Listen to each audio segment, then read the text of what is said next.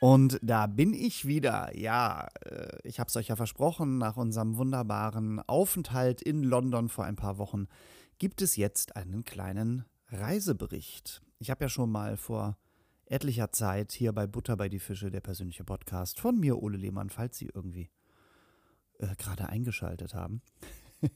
ähm, ich hatte ja schon mal über London berichtet und das war ja mehr auch so ein kleiner Städtebericht, äh, was ich dort alles mache.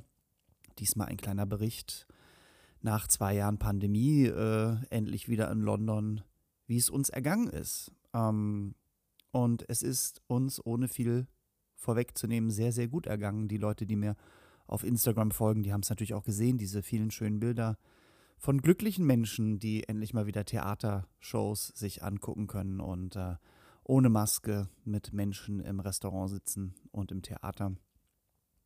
Das war schon sehr, sehr schön. Ähm, wie ging alles los? Es war ja eigentlich eine gebuchte Reise schon von vor zwei Jahren, die auch der Pandemie zum Opfer gefallen ist. Wir haben diesmal über ein spezielles Reisebüro ähm, die Flüge gebucht und ähm, dann kam die Pandemie und dann hatte ich mit denen telefoniert und die waren total nett. Die haben gesagt, ja, sie könnten uns jetzt das Geld zurückzahlen, äh, wir könnten aber auch einen Voucher nehmen, einen Gutschein nehmen irgendwie. Und das habe ich dann mal gemacht, weil ich dachte, wir werden ja so oder so äh, wieder fliegen wollen und warum jetzt das Geld ähm, so, also ja, ich hätte es gebrauchen können, aber irgendwie dachte ich, ich mache das jetzt mal, ich bin mal nett und lass dir mal nichts zurückzahlen. Und das ging dann jetzt auch vor ein paar Monaten, als wir dann gebucht haben, alles total problemlos. Der Gutschein war über Jahre gültig, ich glaube jetzt immer noch zwei, drei Jahre und ähm, ein Anruf und dann wurde wurden uns Flüge gebucht für äh, Berlin, London mit der British Airways und ähm, das waren eigentlich die Flüge, die wir immer nehmen. Den Hinflug so um 10 Uhr noch was, glaube ich, ähm, so dass man mittags da ist.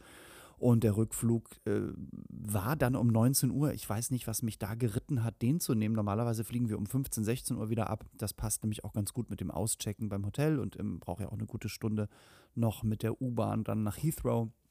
Und äh, ja, aber egal. Wir hatten auf jeden Fall den äh, Hinflug wieder so um 11 Uhr, 10 Uhr, 11 Uhr, 10.50 Uhr, irgendwie sowas. Und äh, das hat alles wunderbar mit dem Buchen geklappt. Das Einzige, was nicht geklappt hat, war British Airways. Die haben diesen Flug dann irgendwann kurz vor der Reise gestrichen und boten uns dann an, einen Flug um 16 Uhr zu nehmen, was ich persönlich auch immer blöd finde, weil dann hat man schon den ganzen Tag äh, ist der ganze Tag weg äh, so und außerdem hatten wir ja Theaterkarten Ortszeit 19.30 Uhr für die erste Show. Und da habe ich gesagt, das geht nicht. Also müssen wir den Flug um 7 Uhr morgens nehmen. Und das umzubuchen war dann irgendwie hysterisch, weil ähm, es nicht über das Reisebüro ging, weil in dem Moment, wo die Tickets ausgestellt waren, war das Reisebüro nicht mehr zuständig für diese Tickets, ähm, das heißt, die British Airways war zuständig. So. Und ich konnte das online, ging das irgendwie alles nicht. Und ich bin ja sehr aversiert, was äh, Online-Sachen angeht und so. Mm, aber das ging alles nicht. Ich musste da also anrufen. Ich rief da also bei der Service Hotline an von der British Airways und äh, merkte schon, dass ich in einem großen Callcenter irgendwo im osteuropäischen Raum gelandet bin und ähm, hatte aber irgendwie eine britisch sprechende, also vom Akzent her britisch sprechende Frau äh, dran. Äh, die meinte, nein, das wäre alles gar kein Problem und äh, auf 7 Uhr morgens der Flug, äh, ähm, das wäre das, was sie ja anbieten könnte. Den hatte ich ja eh schon mir rausgesucht. Habe ich gesagt, gut, es gibt ja nur noch den um 7 Uhr morgens, den müssen wir dann nehmen. Dann stehen wir halt früh raus, äh, auf und mein Mann hat auch gesagt, ja, das ist überhaupt gar kein Problem für ihn. So, stehen wir halt irgendwie früh auf, fahren zum BER, fertig aus. So, ähm, und als sie, weil irgendwie hatte die ein Computerproblem im Callcenter und dann war es wirklich so lustig, weil die dann irgendwann sagte, ja, just wait a second und dann machte es Klick und sie war weg. Und ich habe jetzt gedacht, scheiße, hat die das jetzt geschafft? Ist es jetzt umgebucht oder nicht? Ich bekam dann irgendwie eine automatisch generierte Mail von dem Reisebüro. Also die sind wohl verbunden mit denen, wo drin stand irgendwie, die kam so nach einer halben Stunde, ähm, dass wir ja einen Flug um 7 Uhr haben, aber ich war mir nicht sicher. So, dann habe ich also nochmal versucht, dann kam ich wieder an so ein osteuropäisches oder indisches, was auch immer, äh, Callcenter und die meinte, ich müsste zum Reisebüro gehen. Das Reisebüro meinte, aber ich müsste zur Service Hotline. Also es war alles ein Hin und Her. Und irgendwann im Laufe des Tages probierte ich es dann noch einmal und merkte schon an dem Durchwahlton, also an dem Klingelton, äh, ne, an dem Zeichen im Hörer, das hört sich mehr an, wie wenn ich nach England telefoniere, weil den kenne ich. Das hat so ein komisches Brrrt-Geräusch irgendwie. Und dann war da auch ein sehr netter Adam am anderen Ende, also der dann abnahm äh, von anscheinend dann wirklich dem Callcenter aus Großbritannien von der British Airways. Und der checkte alles und meinte, don't worry, äh, es ist, sie hat es geschafft, es ist alles umgebucht. Ähm, die Bestätigung braucht aber immer bis zu 48 Stunden per Mail. So. Ähm, und das kam dann alles. So, das heißt also, das hat dann noch geklappt. Das war noch so ein bisschen ein Schreck. Äh, ein Schreck in der, in der sozusagen im Voraus. Ich muss kurz was trinken. Meine Stimme ist heute nicht so da, merke ich. Ich trinke übrigens heute mal Kaffee, obwohl ich über London und England rede. Das ist eigentlich ein Frevel, ich weiß. Mm. So. Wir also dann äh, morgens um 5 Uhr aufgestanden und ähm, zum BER gefahren. Ähm, ich habe uns dann jetzt mal was gegönnt. Ich hatte irgendwie so null Bock ähm, mit der Bahn zu fahren und habe uns einfach einen Parkplatz gegönnt am BER für eine Woche, wo das Autochen sicher stand und ähm, wir direkt zum Terminal gehen konnten. Ja, und dann kamen wir da an und waren voller Vorfreude und da muss ich sagen, ja, der BER, viele mögen den ja nicht. Er ist, man merkt auch jetzt schon, dass er zu klein ist. Es war jetzt gar nicht um diese Uhrzeit so wahnsinnig viel los, so ein paar Ferienflieger noch, aber ähm, es klappte eigentlich alles irgendwie sehr schnell und hervorragend. Wir waren auch schnell, wir gehen ja immer sehr schnell durch die Security dann durch, damit wir direkt schon an den Gates sind und so. Und saßen dann irgendwann im wirklich vollgepackten Flieger, weil natürlich dann wahrscheinlich von dem Ausgefallenen, die natürlich auch äh, vorgezogen waren. Also es war wirklich voll. Und da war ja auch schon, es war der erste Tag, der 16. Mai war, glaube ich, der erste Tag, wo man im Flieger keine Maske tragen musste. Und ich bin ja immer noch so hin und her gerissen manchmal. Ich muss aber auch sagen, wir haben dann die Maske auch nicht aufgezogen. Es hieß ja von Anfang an schon immer in der Pandemie, dass Flugzeuge so und so da sehr durch diese Belüftungsanlage nicht so, dass man da nicht so sehr gefährdet ist und so. Aber es war, es war auch mal irgendwie, war mir auch, hat es mir jetzt auch mal gereicht mit der Maske. Ich bin, wir sind geboostert und alles und, und ich hatte jetzt auch Corona, als ich auf dem Schiff war vor ein paar Monaten. Also ähm, ja, irgendwie dachte ich, starten wir jetzt mal in den Urlaub auch fröhlich ohne Maske und ähm, ja, und dann äh, kamen wir ähm, in Heathrow an, nach einem ganz normalen anderthalb Stunden Flug. Und da habe ich gedacht, na mal gucken, wie es jetzt ist mit dem Brexit, der ja nun auch noch vor der Pandemie war und wie das jetzt mit der Einreise ist. Ähm, für uns hat sich eigentlich nichts groß bis jetzt verändert. Ähm, wir haben unsere Reisepässe mitgenommen, weil man mit den Reisepässen und auch ähm, wenn, wenn die biometrisch sind, dann kann man äh, bei der Immigration sozusagen, muss man nicht an so einen Schalter, wo jemand sitzt, sondern die haben so Automaten, wo man dann den Reisepass reinlegt, dann wird man gefilmt und dann geht eine Tür auf, hoffentlich. Es sei denn, man ist ein gesuchter Straftäter, dann bleibt die Tür zu und man wird Stantepede erschossen. Ah nee, das wäre Amerika. So. Ähm, also das war irgendwie alles gut und da ging es also auch in fünf Minuten waren wir da durch. Also es flutschte alles und dann sind wir runter in die U-Bahn. Leider hat ja die neue Elizabeth Line noch nicht auf die einen ja in 20, 30 Minuten in die Innenstadt bringt. Ähm, die machte erst eine Woche später, machte der Abschnitt auf. Wobei ich glaube auch noch nicht mal der, der, der Abschnitt, der nach Heathrow fährt, nach, zum Flughafen fährt. Aber naja, das heißt, wir juckelten also wieder von ähm, Heathrow zum Green Park und im Green Park steigen wir immer um und fahren noch zwei, drei Stationen zu, nach Southwark, wo unser Hotel ist. Und das war auch uneventful, diese Fahrt. Äh, es war eigentlich eher schön, weil diese alte U-Bahn klappert und, und, und jault ja die ganze Zeit da auf dem Weg. Man fährt ja erst ein bisschen unterirdisch, dann fährt man lange überirdisch und kurz vor der Innenstadt geht es wieder runter. Und alleine da wieder zu sitzen und das zu hören und mitzubekommen und die Londoner zu sehen, war ja schon sehr emotional für mich. Also da hätte ich schon eine Träne verdrücken können, weil das einfach wieder so, ach, wir sind in unserem zweiten Zuhause. So. Ja, und ähm, dann fuhren wir also nach Southwark, stiegen aus und hatten diesmal wieder unser Novotel gebucht in der Blackfriars Road. Das hatten wir ja früher immer gebucht. Ähm, wegen dem schönen Balkon und ich habe das ein Jahr vorher jetzt, äh, also im letzten Jahr im Mai nochmal geguckt und da waren die Preise so billig, weil das ist eigentlich wahnsinnig teuer, dass ich gesagt habe, komm, wir nehmen jetzt diesen Balkon äh, irgendwie und äh, haben wieder Blick auf die Stadt und wir kennen das Hotel und dann müssen wir uns nichts anderes suchen und das ist ja eh alles teuer in London und naja, jetzt so oder so auch noch durch den Krieg in der Ukraine ist auch dort natürlich alles viel teurer geworden und London war ja schon eh kein unbeschriebenes Blatt, was äh, sozusagen die Preise anging. Ne? Also checkten wir ein im Novotel, Blackfriars Road. Entschuldigung, da hat die Mutti mal kurz aufgestoßen. Tja, das ist Podcast, ne? Das schneide ich jetzt auch nicht raus, da habe ich jetzt irgendwie keinen Bock drauf. Dann müsst ihr durch. So. Ähm, wir sind dann auf unser Zimmer und dieses Zimmer hatten wir schon mal. Es war nämlich, es gibt nämlich eine Etage, wo diese Balkone sind. Ähm, das ist eigentlich wie eine Terrasse, die sind nur dann abgeteilt mit so Pflanzenkästen. Äh, sodass man jetzt nicht eine große Terrasse mit mehreren Zimmern hat, sondern dass man so ein bisschen auch da eine Abtrennung hat. Und wir hatten das Eckzimmer ganz rechts, ähm, das hatten wir schon mal, weil das so schön groß geschnitten ist, haben uns auch gefreut. Und dann kamen wir da rein und dann muss ich echt sagen, ist mir so ein bisschen die Freude aus dem Gesicht geglitten. Ich verstehe ja komplett, dass natürlich gerade die Hotels in der Zeit, der in den zwei Jahren in der Pandemie auch sehr, sehr stark gelitten haben. Ich weiß jetzt auch nicht, wie das in England war mit, mit irgendwelchen staatlichen Hilfen und ob die das bekommen haben. Nun ist das Novotel natürlich aber eine Aqua-Hotel-Gruppe, also eine Riesenkette. Und ich habe dann schon gedacht, ähm, dass man in der Zeit vielleicht auch die Zimmer zumindest ein bisschen pflegt. Das Zimmer war jetzt nicht dreckig, aber, also nicht, nicht also kein Dreck, den man so hat, wenn Leute da leben und so. Es war gesaugt, es war gewischt im Bad, es war Staub gewischt und so, das war alles. Aber das Zimmer war einfach per se runtergerockt. Es war dreckig. Der Teppich hatte überall Flecken von Kaffee, von Cola. Ähm, das, das, das, die Wände hatten Schmutz von, weil Leute sich mal angelehnt haben oder vielleicht ein Koffer daran geschlittert ist oder so. Und es war jetzt nicht nur ein oder zwei Flecken, es war überall immer zu sehen. Es sah richtig runtergerockt aus.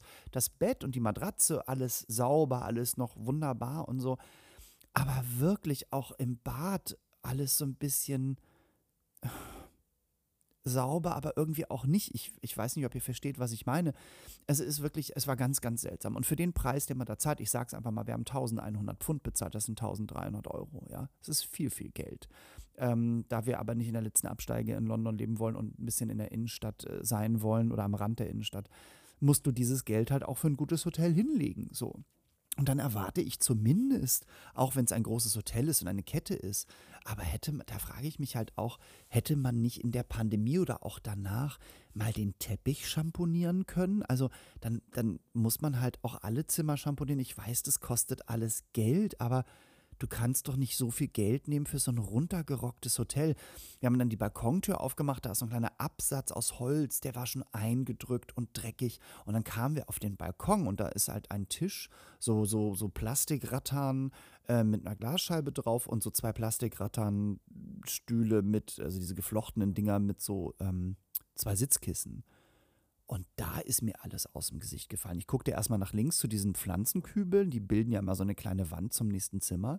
Das war so eine Art Efeu, der war völlig ausgetrocknet. Also es gab noch ein paar grüne Blätter, der Rest war braun.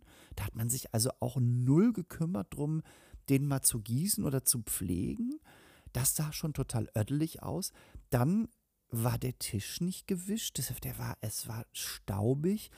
Ähm, zwischen den Armlehnen, also in der Armlehne drin, waren Spinnweben.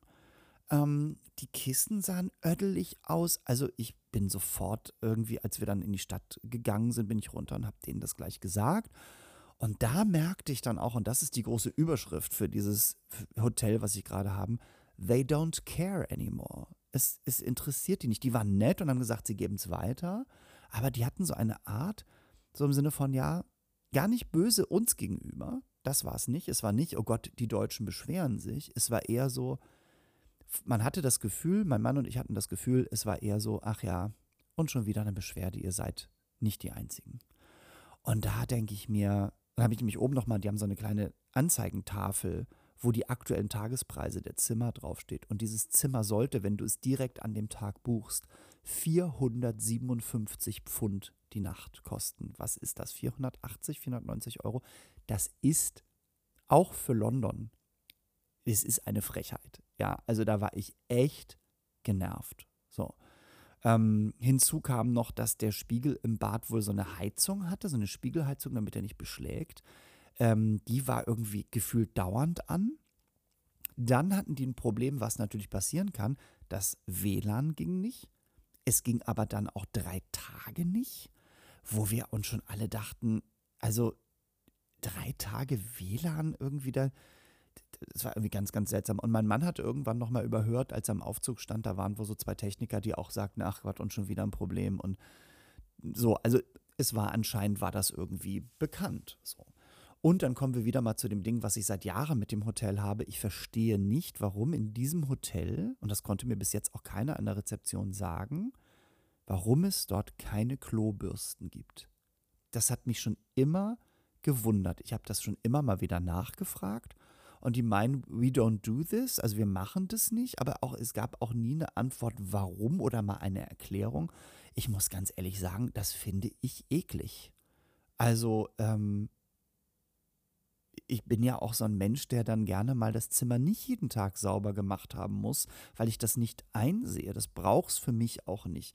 Wenn zwischendurch mal nach drei Tagen die einmal durchsaugen, durchwischt, das, das wird auch schon reichen. Die müssen auch nicht die Handtücher wechseln. So, aber dass man dann keine Klobürste hat, habe ich nicht verstanden. So. Mm, es hat mich also wirklich angepisst, muss ich ganz ehrlich sagen, mein Mann auch und so. Aber gut, ähm, da haben wir halt auch gesagt, das ist halt auch das letzte Mal. Wir haben dann beim Auschecken eine Woche später ausgecheckt und hat uns auch beim ersten Mal, wir haben nämlich die Koffer noch abgegeben, weil wir noch ein bisschen in die Stadt laufen wollten, beim ersten Mal uns gar keiner von der Rezeptionistin gefragt, ob es denn, äh, ob wir ein, einen guten Aufenthalt hatten. Da habe ich auch schon gedacht, okay, klar, die weiß ja auch schon, was kommt. Ne? Zwischendurch muss ich auch sagen, dass diese ganzen Angestellten dort an der Rezeption, das war auch alles mal viel freundlicher. Ähm, das Novotel ist, ja, weiß nicht, ob es bekannt dafür ist, aber ich hatte immer das Gefühl, dass im Novotel immer aus allen Herrenländern die Leute arbeiten. Also egal, wo man im Novotel ist, man hat dann auch mal eine Chinesin oder ein, ein Brasilianer oder so, was ich ja immer toll finde. Ich mag das ja so. Aber da waren so zwei Männer abends an der Rezeption, wir kamen dann irgendwie vom Theaterbesuch rein und die unterhielten sich. Kein Hallo, keinen schönen guten Abend, was wir sonst ja aus London total gewöhnt sind, dass die immer freundlich sind und hier und da. Also es war ja ein Griff ins Klo, ohne Klobürste sozusagen. Ja, sehr schade. Ähm, als, wir, als wir am Sonntag dann gefahren sind, dann hatte ich die Koffer halt nochmal da gelassen, weil wir noch, weil wir sind ja dann abends um 19 Uhr erst gefahren und äh, geflogen und ähm, als wir die Koffer nach ein paar Stunden wieder zurück, also als wir die abholten, ähm, da war eine Frau, die irgendwie auch aus dem osteuropäischen Raum kam, glaube ich, und die hat uns dann gefragt, so how was your stay? Und da habe ich das dann in Ruhe, habe ich dann erklärt, habe ich gesagt, hören Sie mal, also seien Sie mir nicht böse. Ähm, aber das Zimmer war wirklich eklig. Es war runtergerockt, es waren überall Flecken, auch auf dem, wir hatten da so ein Sofa, da waren auch zwei dicke Flecken drauf. So, und sie meinte dann, ja, sie schreibt sich das alles auf und sie gibt es weiter und dann drehte sie sich um und guckte so zu ihrem Kollegen und zuckte die Achseln auch wieder so im Sinne von, ja, und der Nächste, der sich beschwert. Hm, da hätte ich mir aber so ein bisschen gewünscht, dass man mal ehrlich ist und dass man mal sagt, hören Sie, also ich verstehe Sie total, Sie sind da nicht der Erste.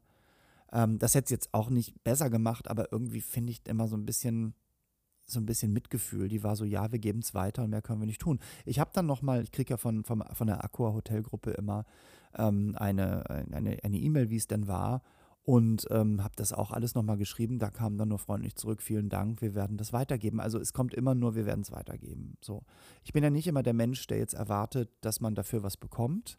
Auf der anderen Seite muss ich sagen, wenn die jetzt gesagt hätten, wir überweisen ihnen 300 Pfund zurück, wäre das schon eine tolle Idee gewesen. Oder zumindest 50 Pfund einfach so als Geste. So. Wird natürlich nicht gemacht. Jeder braucht sein Geld, kann ich auch verstehen. Aber das war wirklich das letzte Mal, dass wir da waren. Das nächste Mal werden wir wahrscheinlich wieder im Mad Hatter Hotel. Das ist um die Ecke. Das ist so ein Pub-Hotel. Das kostet das gleiche Geld. Das ist auch nicht billiger, aber es ist wesentlich also man merkt jetzt auch auf der Internetseite, die haben sie dann nochmal verändert beim Mad Hatter, ähm, die kümmern sich. They do care. Die, die kümmern sich einfach noch um ihr Hotel und ähm, die waren beim letzten Mal ja auch so wahnsinnig freundlich. Also das war das letzte Mal, dass wir im Novotel abgestiegen sind. So. Hm. Kurz ein Schluck Kaffee und dann geht es weiter ähm, wir gingen dann also am ersten Tag natürlich direkt äh, in die Stadt rein und mussten uns erstmal was zu trinken holen und ein bisschen spazieren gehen und so. Und dort fiel uns so ein bisschen auf, dass nicht nur durch die Pandemie, sondern auch durch den Brexit, dass am Montag, Dienstag, so im Mai, wo ja gutes Wetter auch schon war, ähm, die Stadt uns leerer vorkommt.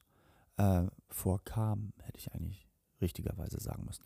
Ähm, ich glaube, das liegt noch daran, wir haben ja einen Freund, der in London lebt und der sagte auch, naja, die Touristen sind noch nicht komplett zurück. Ähm, das heißt, es wird immer gegen Wochenende etwas voller, weil die Touristen kommen entweder nur am Wochenende und es kommen dann natürlich auch die Touristen aus Großbritannien nach London, um zu feiern oder Shows zu gucken. Und ähm, äh, am Montag, Dienstag war es wirklich alles noch sehr verhalten, ähm, muss man wirklich sagen. Es war sehr ruhig, was auch sehr schön war. Es sind mittlerweile in der Altstadt, äh, also im inneren Stadtkern Soho, sind einige Straßen auch mittlerweile für den Autoverkehr gesperrt. Die, äh, die Stadt war jetzt auch gerade sehr dabei, die Straßen wie auch bei uns in Berlin zu verkleinern, also größere Fahrräder, äh, Fahrradwege äh, zu machen. Ähm, alles ein bisschen, also noch mehr der Versuch, die Autos mehr aus der Stadt zu halten mh, mm, oder sie nicht so oft fahren zu lassen.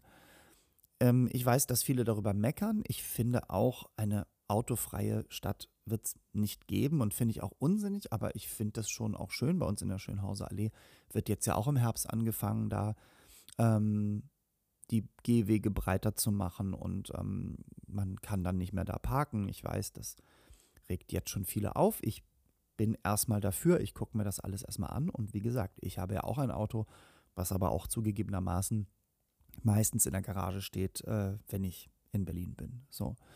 Ähm, also die Stadt London war erstmal so ein bisschen leer und man hat auch das Gefühl, sie ist grüner geworden und ähm, noch sauberer. Wir haben das gemerkt, wir haben nämlich unseren Kollegen Christian Schulte-Loh getroffen, ein wunderbarer Stand-up-Comedian, der nicht nur in Deutschland arbeitet, sondern auch in London auf Englisch ähm, durch die Lande dort zieht und seine großartige Comedy macht und ähm, da waren wir in unserem Lieblingscafé im Maison Berthaud und da kam, als wir da eine Stunde oder anderthalb saßen, kamen da wirklich dreimal in der Stunde der Kehrwagen rum und hat die Straße gekehrt. Ähm, da habe ich auch gedacht, geil, das, das wäre mal was für Berlin, ja, dann wäre es ja noch sauberer. So. Ähm, was uns aber gleich wieder aufgefallen ist und was ich schon mal im Podcast gesagt habe, ist die Freundlichkeit dieser Menschen. Ähm, alle waren fröhlich, alle waren gut gelaunt. Ähm, man kommt mit den Londonern gerne mal schnell ins Gespräch und lacht und ähm, ja, ähm, das war einfach wieder wunderschön. So, Christian hat uns dann etwas, äh, hat uns einen guten Tipp gegeben, weil wir hatten ja wirklich gutes Wetter. Der hat gesagt, wart ihr schon mal in Greenwich draußen? Man sagt Greenwich oder Greenwich, äh, je nach Dialekt da wo der Nullmeridian ja durchläuft. Das ist nämlich ein Riesenpark und wenn ich sage riesig, meine ich wirklich riesig und man kann dort nämlich mit den Booten auf der Themse hinfahren, das ist eine halbe Stunde und kann das ganz normal über die Transportation for London bezahlen. Ähm, also wie wir das ja immer machen mit unserem Handy. Ähm, ja, und das war wirklich, äh, das haben wir dann am nächsten Tag gleich gemacht. Wir sind am nächsten Tag aufgewacht und haben gesagt, Mensch, Schatz, das äh, Wetter wird, das sieht so toll aus, das wäre jetzt heute ja ideal, nach Greenwich zu fahren. Dann sind wir also runter, so gegen elf, haben erstmal ein bisschen ausgepennt und ähm, sind runter gegen elf und haben uns erstmal einen Kaffee und ein Sandwich geholt und sind dann in eins dieser Boote nach Greenwich rausgefahren und das war so toll da draußen. Es ist, ich liebe ja diese englischen Gärten und diese ganzen Gebäude und so. Und es war äh, dort ja äh, ein Gebäude, ich habe jetzt vergessen, was es ist, ich glaube das Navy Museum und dann noch irgendwie eine Universität, wo ja Thor, The Dark World gedreht worden ist. Ähm, und das war toll, da zu stehen, weil ich wusste das gar nicht, mein Mann wusste das. Ähm, und ja, dann sind wir da hochgelaufen und ähm, wir waren jetzt nicht direkt bei diesem Nullmeridian drin, weil das kostet Eintritt. Wir standen dann irgendwie daneben, weil man muss einen riesen Berg hoch, der, ist, der war wirklich recht steil, wir haben ganz gut gejapst, man merkt, wir sind immer noch nicht in Shape, wie man so schön sagt, so konditionell. Und dann standen wir da oben und äh, hast du ein, dann hast du einen wunderschönen Blick auf die Stadt und es waren 24 Grad und wir haben uns einfach in den Park gesetzt. Wir hatten vorher ein bisschen Obst mitgenommen, ein bisschen äh, äh, Getränke mitgenommen und haben da gesessen und die Sonne genossen und sind dann noch ein bisschen durch den Park gelaufen. Da gab es nämlich auch noch so einen Blumengarten und da gab es auch wilde Tiere und alles Mögliche. Und ja, haben einfach einen schönen Tag genossen ähm, in Greenwich. Also nochmal an Herrn Schulteloh. Vielen Dank für diesen wunderbaren Tipp. So. Und jetzt kommen wir natürlich zu den Shows weil eigentlich habe ich euch ja schon versprochen, ich rede über die Shows. Es wird ein längerer Podcast heute. Ich hoffe, ihr habt die Zeit. Ansonsten müsst ihr kurz Pause machen und irgendwann wieder weiter. Es wird am Ende auch eine Show geben, wo ich spoilern werde. Das werde ich dann nochmal ansagen. Für die, die also noch vorhaben, in London diese Show zu sehen, äh, sollten sie dann abschalten, aber das sage ich gleich nochmal an. Also, am Montagabend, unsere erste Show war Moulin Rouge. Und ähm, ich bin ja ein großer Fan von dem Film. Ich habe den damals, weiß ich noch, mit meinem damaligen Freund in Köln gesehen ähm, und mochte diese schräge und verrückte Art und hatte im Vorfeld schon von anderen äh, Kollegen, von mir auch Musical-Kollegen gehört, ja, fanden sie jetzt nicht so doll und ähm, sind ja viele der Songs aus dem Film auch nicht drin. Und ich weiß nicht, ob die in der gleichen Show waren, weil ja, es sind einige Songs nicht drin, dafür aber Trillionen anderer Songs. Und ich muss wirklich sagen, ähm, ich habe noch nie so eine laute Show in London erlebt. Das war, die haben den Bass aufgedreht. Das war echt der Hammer. Und wenn du dich auf diese Show einlässt, dann knallt dir da diese, die knallen dir diese Popsongs um die Ohren, als ob es morgen keine Popsongs mehr gibt. Das war wirklich toll. Es war zweieinhalb Stunden abschalten, lachen, freuen. Diese Produktion war angeblich 28 Millionen Dollar teuer. Das würde ich fast unterschreiben, weil das sieht man auch im Bühnenbild, in den Kostümen. Wundervolle Darsteller im Ensemble. Ähm, man kommt rein und das ganze Theater sieht aus, ist in Rot äh, geleuchtet und man hat den Elefanten, man hat die Moulin Rouge Mühle. Ähm, die Darsteller sind schon teilweise auf der Bühne. Es gibt sozusagen eine Pre-Show. Sie gucken dich an, sie stehen hinter einer Bar und so. Also man ist schon vollkommen in diesem Flair drin. Und dann geht die Show ja direkt los mit Lady Marmalade und äh, hat also einen Zug am Leib und einen Druck, der auch zweieinhalb Stunden nicht aufhört. Und trotz alledem schafft es die Show, diese Geschichte von Satine und, und Christian, ähm, die ja auch im Film eben halt, also es, es schafft es auch, den Film zu transportieren. Und es hat auch Tiefe, es ist auch traurig und es ist, ähm, es ist emotional. Und, und ein, also ich muss ganz ehrlich sagen, ich war total begeistert. Ich freue mich wahnsinnig. Ähm, dass das nach Köln kommt. Ich bin gespannt, ob das hier läuft, weil mein einziges Problem, ich weiß ja noch nicht, wie sie es in Köln machen wollen. Es ist nämlich so, dass sie schon sehr viel in London und auch also am Broadway in New York damit spielen, dass sie manchmal Songs anfangen, indem sie die ersten Zeilen sprechen, so wie im Dialog. Und, oder sie fangen die Songs auch irgendwie anders an. So. Und und, und man, man, man registriert dann erst nach Sekunden oder Minuten, äh, registrierst du, ach, das ist ja dieses Lied. Und das ist halt das Schöne daran. Also du lachst auch die ganze Zeit, weil du denkst, nein, das machen sie jetzt nicht. Die machen jetzt bitte nicht dieses Lied. Ähm, so, und sie machen es. Und das ist einfach toll. Also, wir waren mit unserem Freund Frank da drin. Äh, wir saßen fünfte Reihe Mitte, was wirklich der Knaller war, weil die ersten zwei, drei Reihen sind in der Bühne drin. Also die, die sitzen mit in der Bühne fast. Zwar unten, aber ich weiß nicht, also es gibt sozusagen noch einen Steg, der durchführt und so, also die sind wie im Moulin Rouge Club mit kleinen Tischchen und so. Und wir saßen dann so zwei, drei Reihen dahinter, also mitten auch im Geschehen. Das war wunderbar. Ähm, wir kamen da raus nach drei Stunden und ich dachte, geil, wenn das die einzige Show ist oder wenn das die Show ist, die einzige, die so gut ist und die anderen alle scheiße, hat sich schon gelohnt. Ja, die Leute sind ausgerastet. Ähm, es ist unfassbar, was die sich da im Ensemble abtanzen. Es ist unfassbar, was die da alles singen, wie hoch das alles ist und, und wie toll die alle Theater spielen, wie sie, also auch im Schauspiel wieder sehr gut. Ich mochte die Show sehr. Ähm, und mir hat das nichts ausgemacht, dass einige Songs aus dem Film da nicht drin sind. Der Film ist jetzt auch so lange her. Ähm, wie gesagt, es wird aufgewogen dadurch, dass so viele auch modernere Songs drin sind, was ich ja auch toll finde, weil der Film ist natürlich ein Zeichen seiner Zeit und wenn Baz Luhrmann den heute machen würde, würden ja auch wieder andere Songs mit drin sein. Deswegen, also Moulin Rouge demnächst in Köln im Herbst, glaube ich, geht es los. Ich werde es mir auf jeden Fall angucken. Ähm, weil ähm, es ist eine geile Show. Ähm, ich hoffe, sie machen es genauso laut wie in London. Die Deutschen beschweren sich denn ja gerne, gerade die Älteren, das ist mir scheißegal. Diese Show knallt und sie muss auch knallen. So. Dann, ähm, wir hatten ja nur zwei Shows äh, von Berlin aus gebucht, äh, Moulin Rouge und, und Cinderella. Ähm, und haben dann geguckt, was läuft noch so. Und ähm, man kriegt ja mittlerweile wirklich auch günstig Karten bei TKTS. TKTS, das habe ich schon mal erzählt, ist diese Half-Price-Ticket-Booth, also wo es nicht nur, also es gibt manchmal auch nur 20% off, nicht nur, also immer Half-Price, aber so nannte sich das früher. Die gibt es mittlerweile auch online und man kann dort online die Tickets für die nächsten Tage am, oder für den gleichen Tag, äh, da sind sie natürlich am billigsten, für den gleichen Tag dann bestellen. Das ging auch alles problemlos. Und so bestellte ich zwei Tickets für Dear Evan Hansen. Ich hatte die Musik gehört, den Film habe ich noch nicht gesehen. Der Film soll ja leider schlecht sein. Äh, ich muss kurz mal wieder was trinken, kleinen Moment. Ich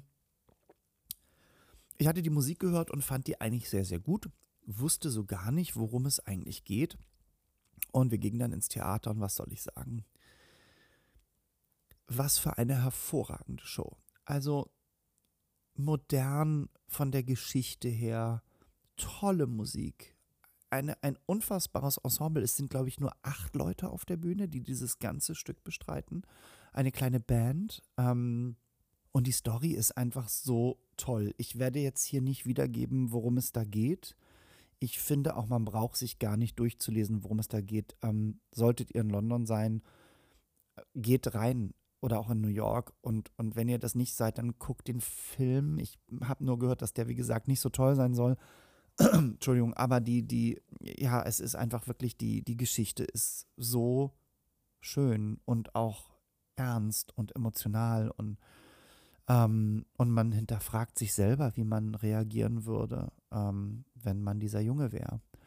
Ähm, und trotzdem endet es auf einer guten Note und, und, ähm, und man merkt, dass ähm, die, die eigentlich ähm, ja, Probleme haben, nicht alleine sind, sondern dass alle irgendwie ein Problem haben und ja, dass Sachen sich aufbauschen. Ich kann es jetzt, ich will es wirklich, ich will es nicht, das will ich wirklich nicht spoilern. Ähm, es ist wirklich toll. Es ist einfach, glaub mir, es ist dir, Evan Hansen. Es, ich verstehe, ich verstehe einfach mal wieder nicht, warum ähm, die großen Musical-Produzenten in Deutschland, haha, gibt ja eigentlich nur zwei, warum die das nicht machen. Es würde in so schöne Theater passen. Es sind nur acht Leute auf der Bühne, es sind, glaube ich, fünf oder sechs in der Band. Ähm, und es ist eine Show, wo auch mal wieder in London Menschen, junge Menschen ins Musical gehen, die sonst nie ins Musical gehen weil es äh, wirklich ja, modern ist und ähm, ja, ich möchte nicht mehr davon erzählen. Ich, ich möchte nur sagen, wie sehr mich diese Show berührt hat und wie toll alles war. Also ich, ich gucke mir, glaube ich, mal den Film an, ähm, habe da aber nicht allzu große Hoffnung, ob der wirklich gut ist, weil ich habe schon so viel davon gelesen, aber egal. Ähm, Dear Evan Hansen, einfach Karten gekauft und so überrascht. Die zweite Show, die ganz, ganz anders war, die eine große Aussage hat, also ganz anders war als Moulin Rouge, eine große Aussage hat, ähm, sehr ernst ist zwischendurch. Und trotzdem gingen wir fröhlich und, ähm, und, und, und happy, na, fröhlich und happy, wir gingen einfach gut aus diesem Stück raus irgendwie. Es ist ein Wohlfühlstück dann doch am Ende des Tages oder am Ende der Show. So. Dann kam der Mittwoch und da hatten wir ja Karten für Andrew Lloyd Webbers Cinderella, das neue Andrew Lloyd Webber Stück. Und wir hatten ja kurz vorher äh, erstaunterweise zur Kenntnis genommen, dass das im Juni abgesetzt wird. Und ich hatte mal Freunde, die da drin waren, die sagten, sie fanden das ganz toll und, hm, ähm, und auf jeden Fall Karten kaufen und so. Und ich muss ganz ehrlich sagen, ich war, wir waren alle drei sowas von geschockt was für eine, unserer Meinung nach, gequirlte Scheiße dieses Stück ist. Also mal abgesehen von der Musik, Andrew Lloyd Webber, der nun auch schon auf die 80 zugeht, hat versucht, modern und irgendwie funky zu sein. Das hat natürlich äh, gar nicht funktioniert. Man wusste so gar nicht, was die Musik wollte. Äh, manchmal war sie Sondheim, manchmal war sie Pop und so. Ähm, das erste Mal in London, dass ich auch wirklich teilweise schlechte Darsteller erlebt habe, ähm, der den Prinzen spielt, eine der Hauptrollen war ja, also konnte nicht toll singen, konnte nicht für fünf Pfennig spielen. Äh, als Cinderella haben wir leider die Zweitbesetzung gesehen, also nicht leider, die war wirklich ganz, ganz toll. aber wir hätten natürlich gerne Carrie Hope Fletcher gesehen. Das ist die Originalbesetzung, die Erstbesetzung, weil die finden wir beide auch sehr, sehr, sehr toll. Und ich glaube, mit der hätte das vielleicht sogar noch einen Tick aufgewertet, weil sie die Rolle ja auch mit kreiert hat. Ähm, es ist eine moderne Adaption von Cinderella, die aber teilweise wirklich, oh, also so langatmig und dann doch wieder so altbacken ist. Ähm, ich glaube, da brauche ich gar nicht viel spoilern, wenn ich da auch ein paar Sachen draus erzähle. Es ist ja im alten Cats-Theater gewesen.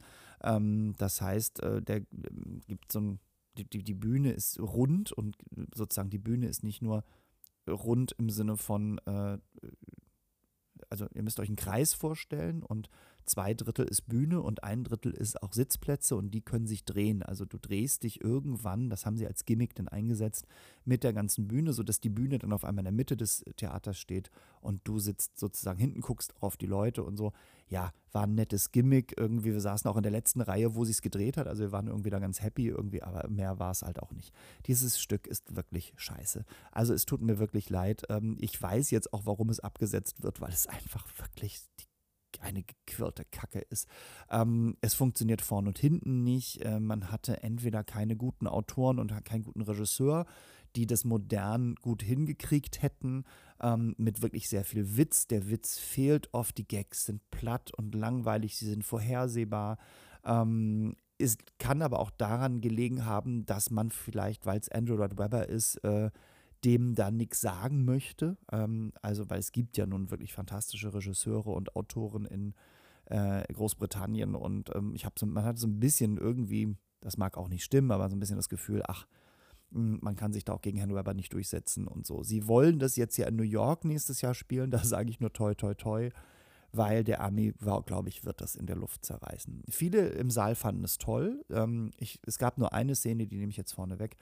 Ähm, es ging ja darum, dass der eigentliche Prinz, Prince Charming, dass der angeblich tot ist, der ist auf jeden Fall nicht auffindbar und deswegen muss der, sein jüngerer Bruder, muss sozusagen jetzt die Rolle übernehmen, der ist aber eher schmächtig und der will jetzt nicht der große Prince Charming sein. Die ganzen Prinzen dort sind alle halbnackt, das war das einzig Schöne, mit tollen, gestählten, muskulösen Körpern, haben aber auch Gesangsnummern, wo du denkst, boah, also das ist auch so altbacken und so.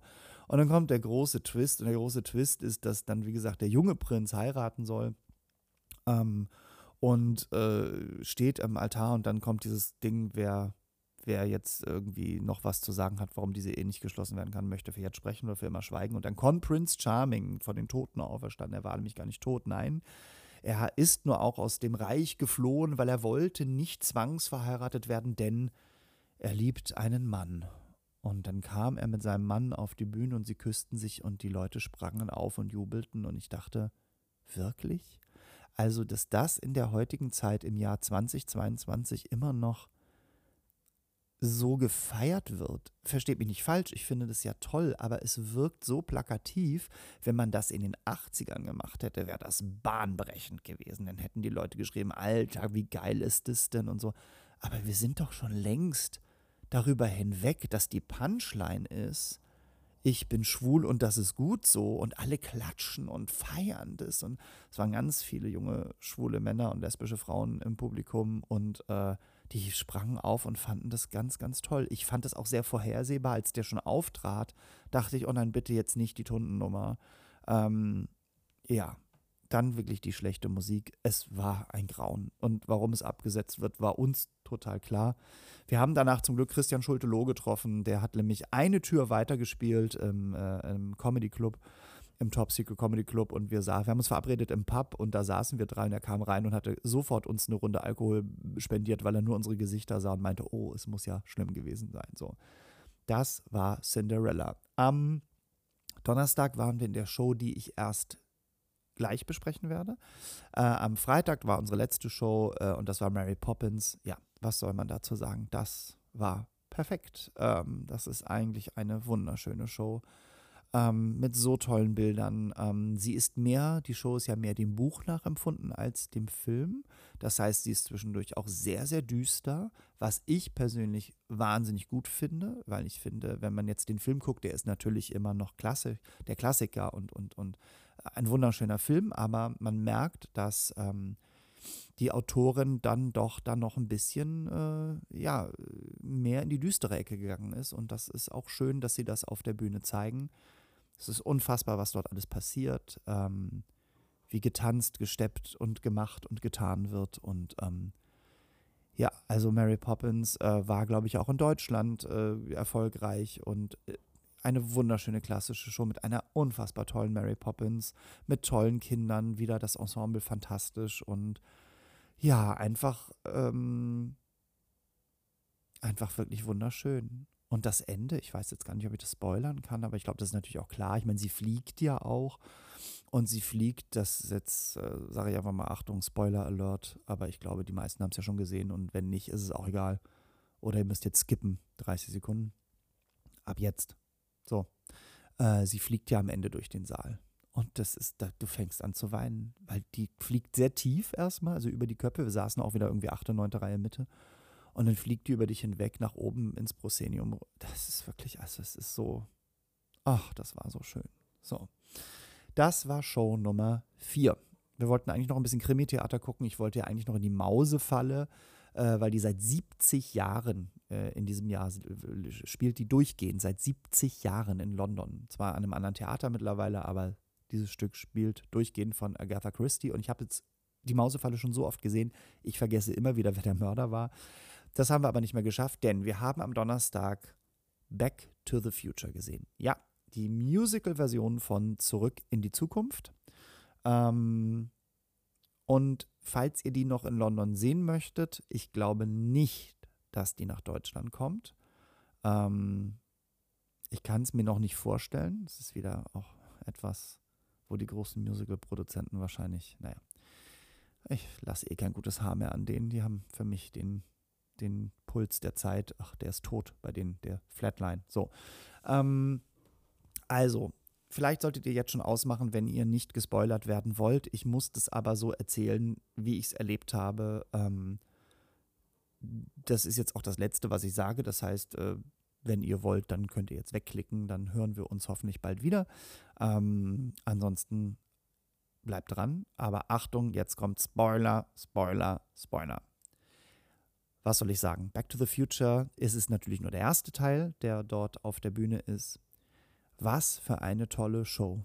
Ähm, die Musik ist leider so ein bisschen forgettable. Das ist ein bisschen schade, bis auf natürlich The Power of Love und, und dieses schöne Filmthema, was dauernd wieder vorkommt. Aber die Show ist eine ganz gelungene Adaption, meiner Meinung nach von dem Film, weil es bleibt weiterhin eine Theatershow und die ganzen technischen Tricks, die sie natürlich haben und auch einsetzen müssen. Ich meine, das Auto und so, das äh, ist alles schön, aber es ist gut eingesetzt. Es ist nicht zu viel und nicht zu wenig. Der Typ, der den Marty McFly spielt, sieht aus wie Michael J. Fox. Ähm, die seine Mutter spielt, sieht aus wie Lea Thompson. Ähm, der Emerald Brown sieht jetzt nicht aus wie Christopher Lloyd aus dem Film, aber ein, ein wunderbarer Darsteller. Ähm, die, diese ganzen Tricks, die auf der Bühne stattfinden, sind von zwei Magiern entwickelt worden, die, glaube ich, gerade so und so die ganzen, äh, für alle großen Theaterproduktionen verantwortlich sind, was äh, Tricks angeht, also Bühnentricks angeht. Ähm, und das war wirklich unfassbar. Also egal, ob die Szene, wo er zurückreist, äh, wenn er zurückreist äh, mit dem Auto, wie das Auto fährt, das ist natürlich alles nicht auf Rädern, ne? das ist, muss euch ja auch klar sein. Ähm, wie es dann durch die Zeit zurück und, und, und wo es landet und, und wie das, also es ist einfach so flawlessly, also es geht so lückenlos gemacht und es ist wirklich, als ob, also wenn man den Film nicht kennt, hätte man trotzdem wahnsinnig viel Spaß an dieser Show und wird denken, Alter, was machen die denn hier? Warum machen die das so? Das ist ja irre, das ist ja fast wie ein Film, hahaha. also das war wirklich toll. Ähm, die Musik ist, wie gesagt, manchmal so ein bisschen forgettable, man kann nichts so, aber sie, sie ist nicht, nicht schlecht, also man, sie passt auch immer und so, die Songs passen auch und ähm, wundervoll. Sie haben ein bisschen was geändert im Gegensatz zum Film. Ähm, sie, äh, zum Beispiel ist es halt so, dass im Film ist es ja so, dass er zurückreist, weil Emerald Brown ja von den Terroristen erschossen wird, ähm, von denen er das Plutonium klaut. Ähm, das, das haben sie ein bisschen anders gemacht. Ich fand das auch gut, gerade in der heutigen Zeit mit dem Krieg in der Ukraine muss man das nicht machen. Sie haben es dann so gemacht, dass er das Plutonium wohl irgendwie, dass seine Handschuhe irgendwie äh, einen Riss haben und er also sozusagen äh, verstrahlt ist und ne, irgendwie haben sie ganz süß gemacht. Da leuchtet er wirklich auch so richtig grün und so und deswegen reist Marty McFly auch zurück in die Zeit, um äh, ihn zu retten. Das war das Erste. Und das Zweite, was sie natürlich auch, was äh, auf einer Theaterbühne schwierig zu machen ist, ist diese Autoverfolgung. Also Biff äh, ist ja, dann verfolgt ja Michael J. also Biff verfolgt ja Marty McFly mit ähm, dem Auto äh, durch diese Stadt in den 50er Jahren und in, Marty McFly nimmt sich ja dann so einen kleinen Roller und macht dann diesen Aufsatz ab, diesen Holzroller und hat dann wieder ein Skateboard und so. Und das ist natürlich sehr, er hat sein Skateboard auch auf der Bühne mit dabei, er fährt auch ein paar Mal, aber das ist natürlich schwierig zu machen. Es ist jetzt eine eine zu Fußverfolgung sozusagen ähm, äh, in der Schule und das ist so fantastisch. Also das ist wirklich wie schnelles Boulevardtheater mit Musik, Tür auf, Tür zu. Sehr viel auch wieder mit, mit den Tricks gearbeitet. Dann sind sie im Spind, dann sind sie wieder nicht im Spind, wenn man die Tür aufmacht und so. Wundervoll gelöst. Ähm, also ganz, ganz toll. Ähm, du hast zweieinhalb Stunden einen richtig tollen Theaterabend und selbst wenn du den Film wie ich nicht nur kennst, sondern eingeatmet hast als Kind oder Jugendlicher, ähm, kommst du total auf deine Kosten. Und ähm, ja, die Geschichte ist sonst eins zu eins wie im Film. Ähm, es gibt natürlich große Ensemblenummern. Ganz doll zu erwähnen ist dieser Farbige, ähm, der nachher Bürgermeister wird. Ähm, der hat eine, groß, eine größere Rolle in dem Stück, hat auch unfassbare Lieder. Die Songs sind wirklich ganz, ganz toll. Ähm, und ähm, hat eine Doppelrolle, weil er spielt nicht nur den Bürgermeister, der später Bürgermeister wird, er spielt sozusagen auch den, was war das, den Cousin von Chuck Berry nachher auf diesem äh, Moonlight Under the Sea äh, Dance oder wie das auch heißt, ähm, spielt er sozusagen den, den, den Sänger von dieser Combo. Ähm, wundervoll gemacht und ähm, ach, das ganze Proszenium, also das, das Ganze, wenn du schon ins Theater kamst, das Bild habt ihr vielleicht bei mir bei Instagram gesehen, ist dieser Vorhang, ist ja alles blau und diese äh, technischen Adern, die, die wabern halt auch so bläulich und so, also wundervoll gemacht. Das wird dann immer so computermäßig wie aus den 80ern raufprojiziert, bitte Telefon aus und so. Also wieder mal alles von der Produktion her fantastisch gelöst. Und dann endet ja dieses Stück und es kommt erst The Power of Love und dann kommt Back in Time, was ja eigentlich Back in Time sind ja eigentlich die, ähm, oder kommt Back in Time, ich habe es gar nicht mehr, also auf jeden Fall kommt Power of Love ähm, und das ist natürlich klar, der große Hit und so, und äh, jetzt kommt die Stelle, die ich spoilern werde. Also, wenn ihr bis jetzt noch durchgehalten habt und ihr wollt das Ende aber nicht wissen, dann jetzt bitte aus. Tschüss, macht's gut, bis zum nächsten Mal.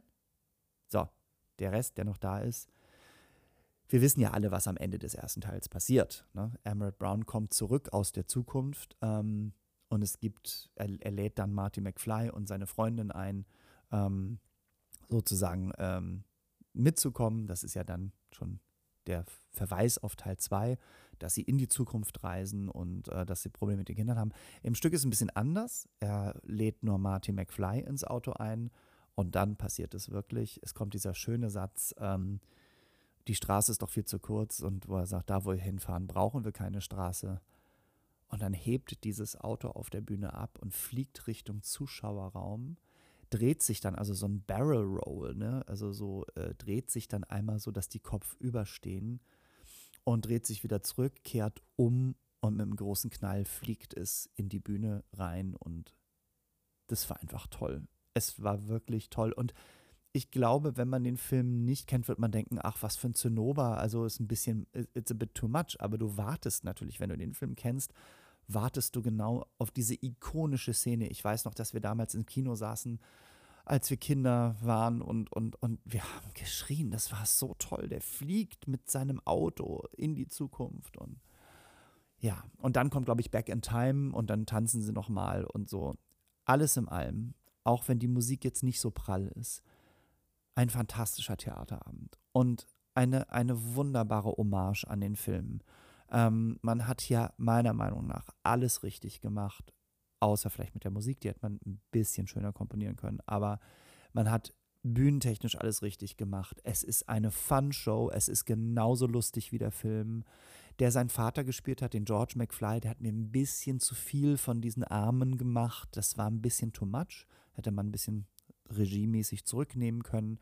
Ähm, der wurde dadurch so ein bisschen ähm, nicht authentisch, also ein bisschen so, aber äh, weg war alles äh, äh, drüber zu sehen. Der den Biff gespielt hat, war ganz toll.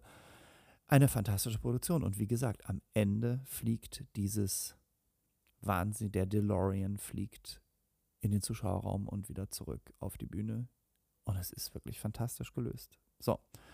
Und dann, ähm, ja, haben wir am Samstag noch mit unserem Freund gegessen. Er hatte nämlich Geburtstag, wir haben noch ein bisschen reingefeiert. Ähm, ich wurde krank dann ein wenig. Am Freitagabend merkte ich schon Erkältung.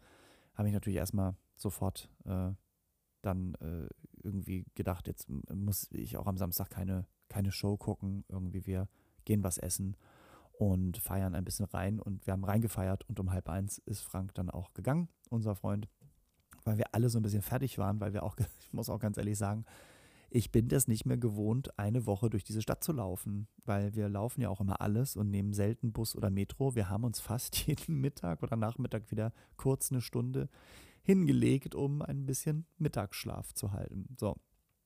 Aber es war schön. Wir haben eine wunderbare Nacht noch.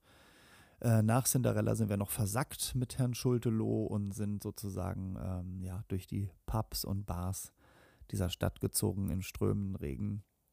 Auch ein wunderbarer Abend, auch wenn es am nächsten Tag dann schwieriger war. Man steckt das mit über 50 nicht mehr so weg. So. Jetzt rede ich fast schon eine Stunde. Ähm, ich hoffe, es hat euch gefallen. Ähm, das war mein Trip zurück in die Zukunft.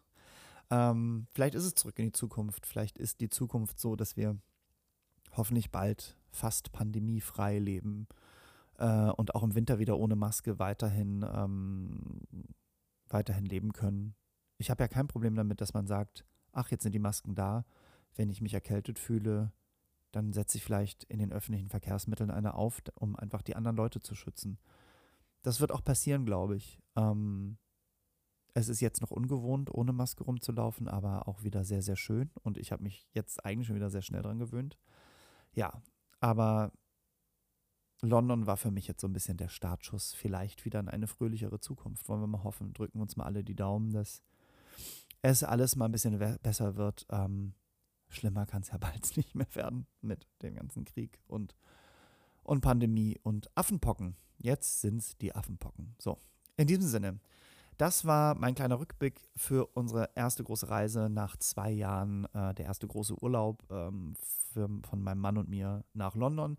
Ich hoffe, es hat euch gefallen. Ähm, ich habe ja schon kurz noch gepostet, das Buch ist in Arbeit und äh, hoffentlich in ein paar Wochen da. Da bin ich auch sehr stolz drauf. Da gibt es nochmal eine andere Folge. Jetzt erstmal entlasse ich euch nach fast 53 Minuten und hoffe, wie gesagt, es hat euch gefallen. Bleibt gesund, bleibt immer fröhlich, bleibt so freundlich wie die Londoner. Und ähm, lasst es euch gut gehen. Bis bald, euer Ole.